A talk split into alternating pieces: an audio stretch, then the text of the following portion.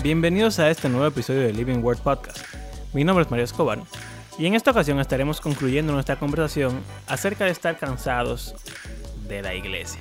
La semana pasada estuvimos hablando de cómo muchas veces nos cansamos de tantas actividades, cultos y la vida cristiana puede ser un poco ajetreada. Y estuvimos diciendo que eso es normal y no nos deberíamos sentir mal o culpables de faltar en algún momento a la iglesia. Pero claro, ese no era el final de la conversación. Así que aquí vamos.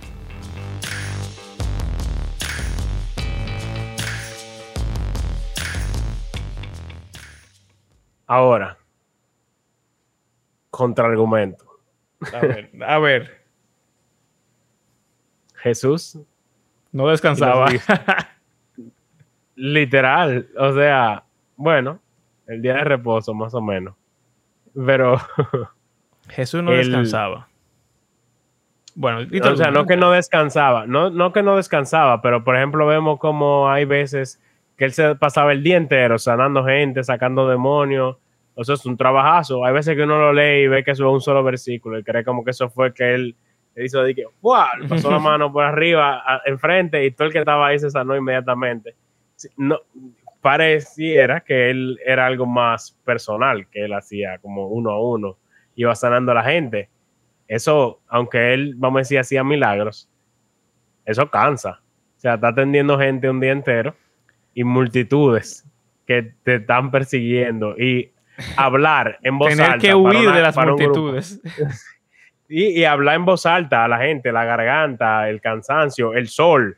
Sí. Eh, no había aire acondicionado ni abanico, o sea, eso era cansón. Y se ve como él se levantaba antes de que saliera el sol y se iba ahí a orar. Y Como que, pero yo no sirvo, Duerme. yo no sirvo como persona que, que los discípulos cuando se despertaban iban a buscarlo. Y él dije, Señor, ¿dónde estabas? Todo el mundo te está buscando. Y él como que, vamos para la siguiente ciudad. Y tú como que, wow. Bueno, pero mira, contraargumento. Es un estándar alto, obviamente. sí, sí, pero en verdad que debemos ser como Cristo. Y es un muy buen argumento. Jesús no descansaba. Y él dice que el Padre no descansa tampoco. Entonces, uno debería de considerar eso. Pero yo tengo dos contraargumentos. El primero es que Pablo dice que el que se casa tiene una responsabilidad con su, con su familia. Que el que no se casa, como Jesús, que no se casó, se puede dedicar de lleno al Señor, porque no tiene nadie que, que esté dependiente de él. Yo tengo una esposa. Y Que está escuchando ahí. que me está escuchando. si yo le digo de que, mira, yo eh, nunca más te voy a hacer caso porque voy a servir a Cristo todo, eh, todo, toda mi vida, ella me va a preguntar, ¿para qué usted casaste conmigo? Y de hecho, yo estaría pecando, Rompiendo, sí, rompiendo el voto. rompiendo el, pacto, que yo hice con ella. Entonces, no todos tienen ese llamado, Jesús lo dice, no todos pueden ser eunucos. Eh, algunos se hacen eunucos por el Señor, pero no todos son así. Entonces, ese es mi primer contraargumento. El que, el que quisiera vivir una vida, porque no es que uno descansa cuando está con su familia. Uno se cansa. O sea, hay veces que uno no quiere ir para ningún sitio y quedarse tranquilo en su casa. Eso es descansar. Estar con otra gente que no eres tú es cansarse. Lo otro es que Jesús no se pasaba las 24 horas del día sentado en una iglesia, en la sinagoga, predicando y ya. La No, historia de claro. Jesús en la sinagoga son como dos o tres nada más. En lo que Jesús invertía su tiempo era en servir a las personas. Y eso lo hacía en la calle. Entonces, no es eh, vamos a cansarnos en la iglesia. No. Cánsate fuera de la iglesia. Cánsate discipulando, como estamos intentando decir aquí. Cánsate predicando, cánsate evangelizando, cánsate sirviendo a los demás. Cánsate en tu trabajo. Si tú. Eso, eso iba a decir, que en tu mismo trabajo tú puedes cansarte estilo Jesús y estilo Pablo. Porque Claro. Pablo trabajaba. Es también. interesante. Generalmente pensamos en Pablo como ah, que él siempre estaba predicando. Y sí, él siempre estaba predicando, pero él se mantenía el mismo trabajando. Entonces, ¿qué es lo que él hacía? Trabajando y predicando al mismo tiempo, porque el tipo era así. Así de duro. y es algo, o sea, que se puede hacer. Hay momentos de, de, break, hay momentos de almuerzo, hay momentos en el cual no se tiene, o sea, generalmente la gente no trabaja todo el horario laboral, claro. y que todo el tiempo, sin ningún tipo de descanso. Eso sería muy abusivo. y, y aún cuando uno está trabajando 100%, uno está interactuando con otros.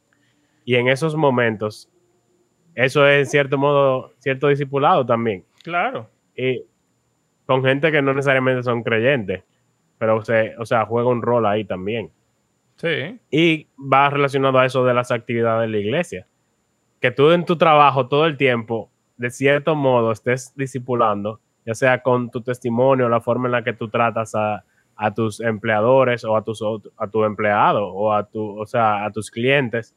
Y la, la cosmovisión es importante, como que la forma en la cual uno ve el mundo, basado en la Biblia, debería afectar la forma en la cual nosotros vivimos y eso en cierto modo ya es un testimonio a ellos y puede incluso hacer que la persona se pregunte como que, pero ven acá, ¿qué es lo que tú tienes? Y como que da oportunidades a compartir el evangelio y hacer ese discipulado. Y ya tú vas a llegar cansado a tu casa de trabajar, pero también de, de discipular. Exacto. Y, entonces... Y entonces quizá es miércoles. En tu familia también. bueno, pero... porque en la familia... Sí. Sí, sí. O sea, pero que en la familia también no se supone que yo llega de que ya me quito mi sombrero de cristiano para descansar en mi casa. En la, eh, ahí es que el discipulado más difícil, en la casa, porque es que uno está en su estado natural, no hay apariencias, no es quien uno es realmente. Y es muy fácil ser, vamos a decir, líder de un grupo de jóvenes y llegar al grupo de jóvenes, enseñar, hablar con ellos, preocuparme por su, o sea, cómo van espiritualmente, etcétera. Y llegar a mi casa y nunca hacer un devocional con mi esposa, nunca orar con ella, nunca hace nada en ese sentido, porque estoy en la casa y estoy descansando. Y eso es triste claro. que pase. Y lo que yo iba a decir entonces, puede ser que tú, eh, por decir algo, en la mañana tú tienes tu devocional familiar servir a tu familia. Te pasas el día entero trabajando, servirte a la gente en el trabajo. Y es miércoles, ve a tu iglesia y ora al Señor, cántale al Señor y ten comunión con tus hermanos y sirve a tu congregación en el sentido de tener coinonía y comunión con ellos. Súper bien. Ahora, eso es un día a la semana. El jueves, tú puedes quedar en tu casa tranquilo. Porque somos gente. Y entonces está lo que estábamos hablando al principio, que sería un grupo pequeño de discipulados, una reunión, un estudio bíblico, un, salir con alguien a algún lado. Y eso, tú sabes, cualquiera que escuche el podcast, por lo menos la primera parte, como Carla, diría, ah. tú estás diciendo como que no vaya a la iglesia, ahí a la iglesia es cansón y yo no quiero, no me gusta, una carga, no sé qué. Yo creo que hay una hipocresía grande en la gente a veces. Estamos cansados para ir a la iglesia o para servir de cualquier forma, pero tenemos la capacidad de todos los días salir con los amigos, hacer coro, no sé qué. Hay jóvenes, sobre todo en la juventud, es más, es más común eso como que salimos de la universidad y vamos a tal sitio. Pero no puedo ir a la iglesia porque estoy cansado. Es una hipocresía. ¿Qué tal si, como dijimos, esa oportunidad de discipulado tú la creas y tú haces una, una juntadera con tus amigos, pero esa juntadera no es simplemente para eh, perder el tiempo, sino que pueden estudiar la palabra, pueden orar. Simplemente con, orar unos por otros, ya, eso es un momento bien de discipulado, que puede ser un día de la semana. Incluso tus, tus hermanos de la iglesia deberían ser tus amigos también. Y eso que tú dijiste de tu iglesia, que por ejemplo el lunes se reúnen los hombres a orar, o lo que sea, eso es un momento de los hombres, entre hombres, amigos, hablar de cualquier cosa, de deporte, para seguir con los eh, estereotipos de género y los roles. Eh, de deportes, de carros, de cosas, de hombres masculinos, no sé, de, de, su familia, de que están cansados de su esposa, lo que sea que quieran hablar. Pero también de sus problemas. Y que oren por uno. Exacto, que oren mutuamente. Que si tengo un problema con mi esposa, que otro venga y me aconseje. Que si tengo un problema con mis hijos, que otro venga y me aconseje. Que si tengo un problema en la universidad, eh, con mis padres, con mis hermanos, lo que sea. Y poder orar unos por otros, ser amigos, ser hermanos. Y eso es un discipulado ya. Eso es algo que el Salmo 133, ¿qué dice? Mirad cuán bueno y cuán delicioso es habitar los hermanos juntos en armonía. Ahí es que el Señor envía bendición y vida eterna. Pero esa comunión no está sentado uno al lado del otro en la iglesia nada más, porque si tú no hablas con nadie en el culto, tú no estás teniendo comunión con nadie y, tampoco. Y otra cosa con lo de la distancia que estábamos hablando al principio, es que yo creo que eso es algo que deberíamos procurar tener.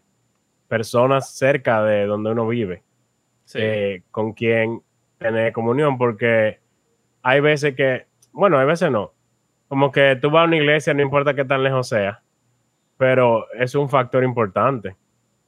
Idealmente tú deberías poder tener gente cerca con quienes tú puedes eh, compartir, tener un grupo pequeño, estudio bíblico, cenar juntos, comer. Y así como que el, el ver de que, ah, me va a tomar una hora manejando para llegar para allá. No, quizá tú tengas alguien que viva a cinco minutos de tu casa eso sería excelente, poder reunirse con, hermanos que vivan cerca y tener comunión y discipular, e, etcétera. Y si en tu iglesia no existen ese tipo de como grupo pequeño, tú puedes sugerir que se, que se hagan, pero también eso no, no tú no necesitas de un permiso. Exacto, tú puedes empezar uno en tu casa ya. Exacto, exacto, tú simplemente bueno, obviamente, es, bueno como que los pastores sepan lo que. Sí, sí, claro. Si no está haciendo ese tipo de cosas. Pero tú decirle a los, a los hermanos de la iglesia que viven cerca, hey, vamos a cenar en mi casa. O el tal día. Y vamos a. No, a cenar. Ahora vamos a hablar. Eh, eso es bueno. Claro, o no solamente tus amigos, o sea, no solamente la gente de la iglesia, tu compañero de trabajo, tus amigos de la universidad, vecinos, tus vecinos hay, mil gente alrededor de uno, y sobre todo la gente que están en la iglesia se supone que son cristianos ya.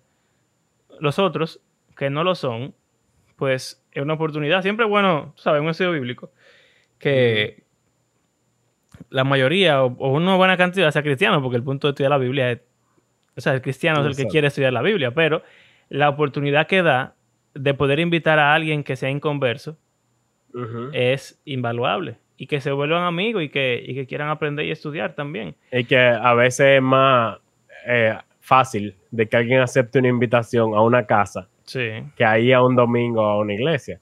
Que, o sea, también. y, diferente. y tal lo que también hemos hablado anteriormente de las actividades extracurriculares que uno hace. Hay gente que no hace, pero está el trabajo. Los amigos del trabajo, a cada rato se arman salideras, según yo, yo he visto en todos los sitios donde yo he trabajado se arman eh, reuniones después en algún momento o un grupo que son amigos más cercanos salen después a, comer o a cenar o, se juntan algún día y eso es una oportunidad. Si tú, la gente que practica algún deporte, tú puedes salir con esa gente también porque son amigos tuyos. Eh, si tú estás en un club de ajedrez, no sé. o sea, lo, que, sea, que uno haga, uno tiene gente a su alrededor y uno puede buscar la forma de servir al Señor así. Lo, que... Es mejor. O sea, tener cosas que te conecten con otra persona ya es una puerta para tú tener una relación en la cual tú puedes presentarle a Cristo y, o sea, no solamente hablando, sino viviendo. Exacto. Eh, porque es muy difícil con alguien completamente random. Tú como que venías a hablarle quién es este. Pero cuando ya tú tienes algo en común con una persona, eso crea una puerta, un, puente, a veces le dicen a una persona, como que si tú tienes un puente, ya a través de ese puente un, cierra una brecha en la cual da lugar a tener relaciones. Exacto. Que fomentan eso. Y me parece irónico que uno se cansa de ir a la iglesia. Pero por lo regular, uno a la iglesia lo que vaya a recibir nada más. En todas las otras formas que no son ir a la iglesia, también yendo a la iglesia, pero en la iglesia, dentro del edificio, las oportunidades de servir son reducidas. Porque solamente hay un líder de jóvenes, o un líder de estudio bíblico, o un líder de alabanza. Y tú sabes, depende de la iglesia, las cosas cambian, pero lo que sea que tú hagas en tu casa, o cualquier cosa que sea tu iniciativa, tú estás sirviendo. Y eso cansa menos que ir a la iglesia por alguna razón que yo no entiendo. Y honra, yo creo que honra más al Señor. Uno no, eh, yo creo que Steve Furtick, que es uno de los pastores que yo menos citaría en esta vida. Pero en una de las tantas cosas que le han criticado diciendo, eh, o que él ha dicho, es que en su iglesia no se habla de doctrina.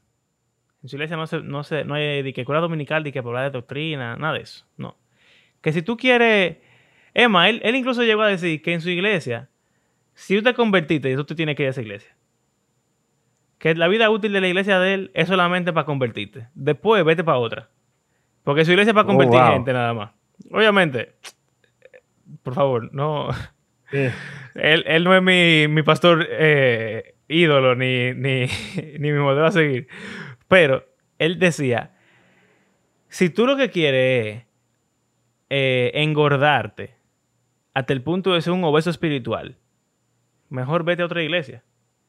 Y yo no creo que en su iglesia eh, estén ni cerca de llegar a obesos espirituales, pero, pero sobre todo en las iglesias que hacen fuerte énfasis en la doctrina, en la predicación, en la enseñanza, es muy fácil uno sentarse ahí a comer, y a comer, y a comer, y a comer, y a comer. Y el gordo se cansa más fácil que el que está en forma. Quizás ese es mi problema.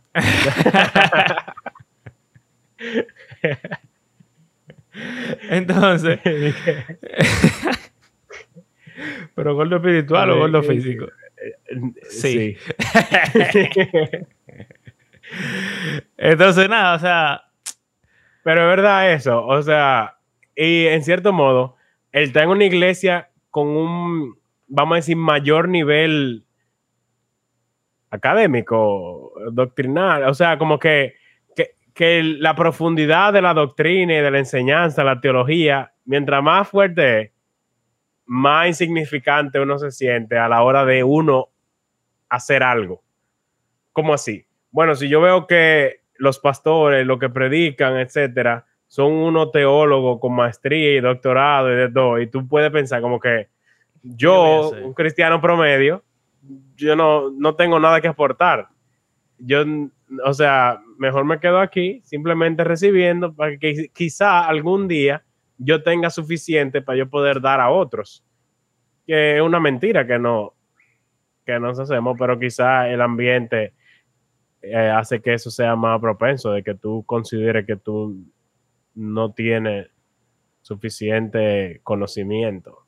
Y, Pero que no, se trata de eso. Que no parezca que estamos en contra de, saber mucho, porque a nosotros nos encanta hablar de teología y saber mucho. Pero. No tuviésemos un podcast. Exacto. Siguiendo con la analogía de la comida, si tú quieres ponerte fuerte, tú tienes que comer mucho. El que come mucho y no hace nada se pone, se pone gordo. El que hace mucho y no come se pone flaco. Y el que se pone en forma es el que come de acuerdo a lo que hace. Entonces, si tú tienes una iglesia donde hay un fuerte énfasis en la doctrina, en el conocimiento bíblico, y no hay un fuerte énfasis en el servicio y en hacer algo práctico con eso, entonces tú estás engordando, lo que tú deberías hacer es ponerte a hacer ejercicio y salir a practicar lo que tú estás aprendiendo.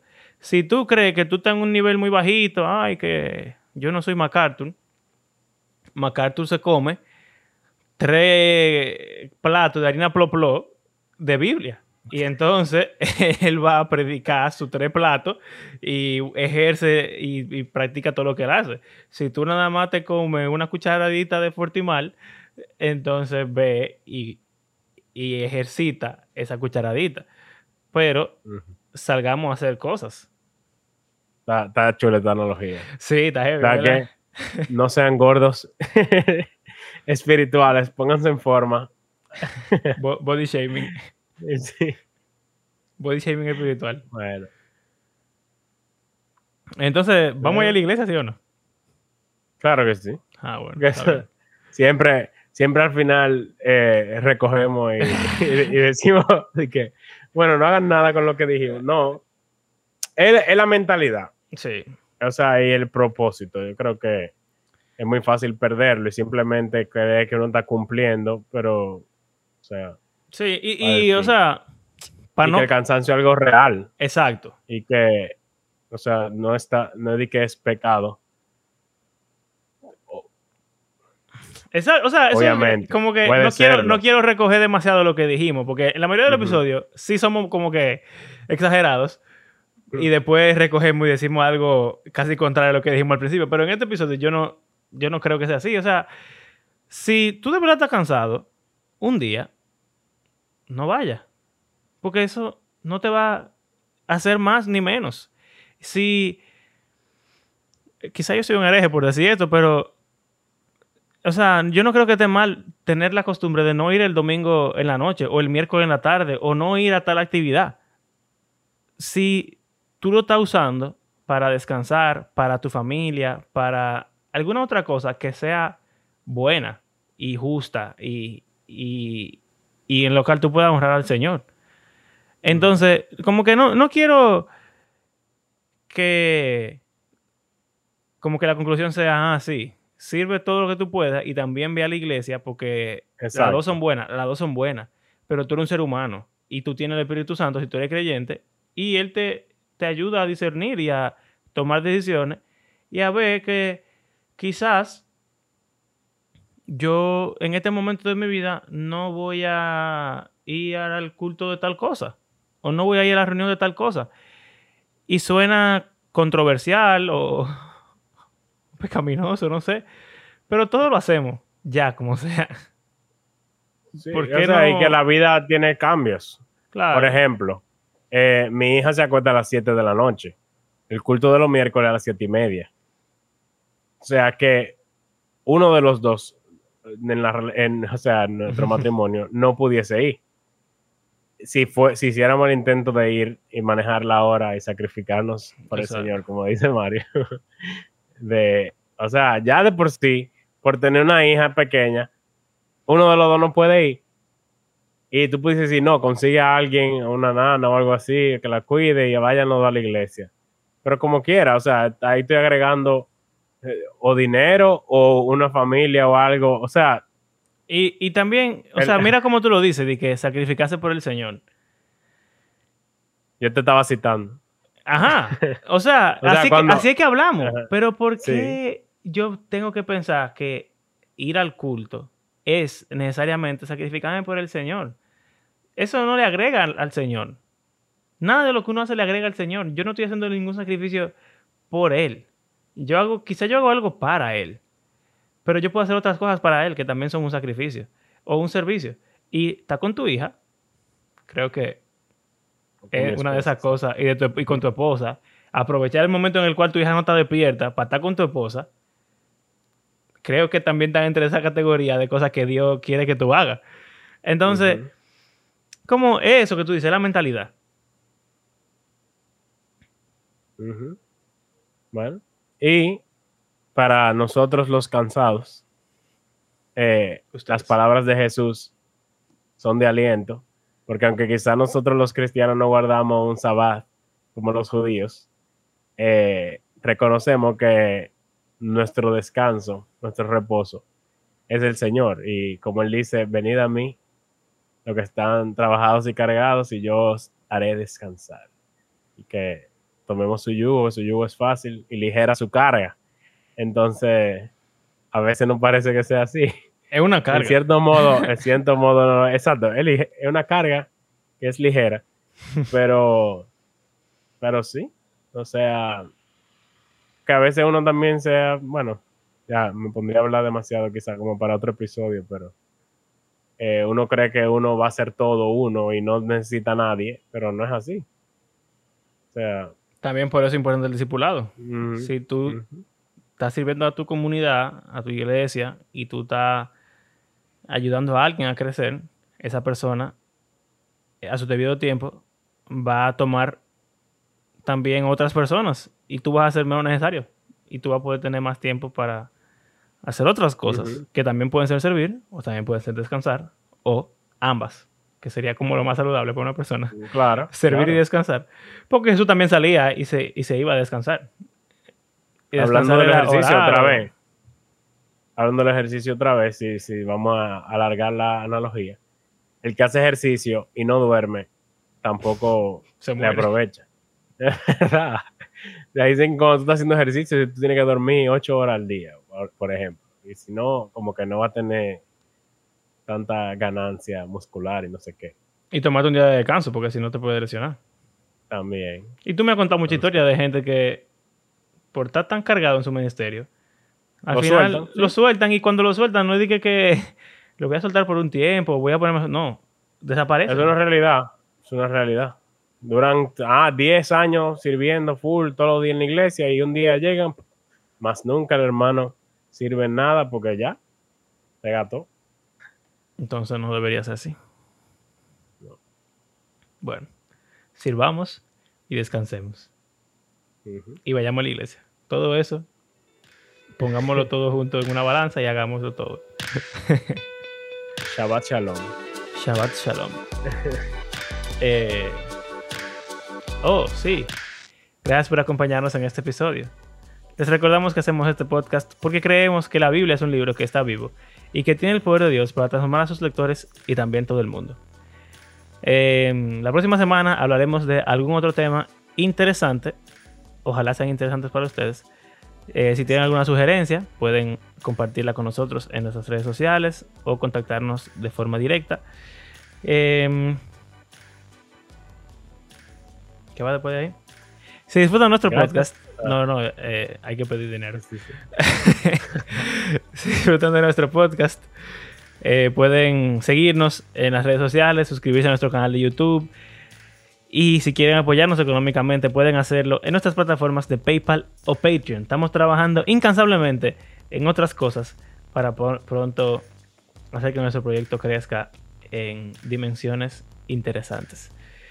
Como de costumbre, queremos agradecer a cada una de las personas que ha convertido este podcast en parte de su rutina semanal. Será hasta la próxima. Hasta luego. Adiós. El podcast también cansa. Yes. Y se hace. se hace. Adiós.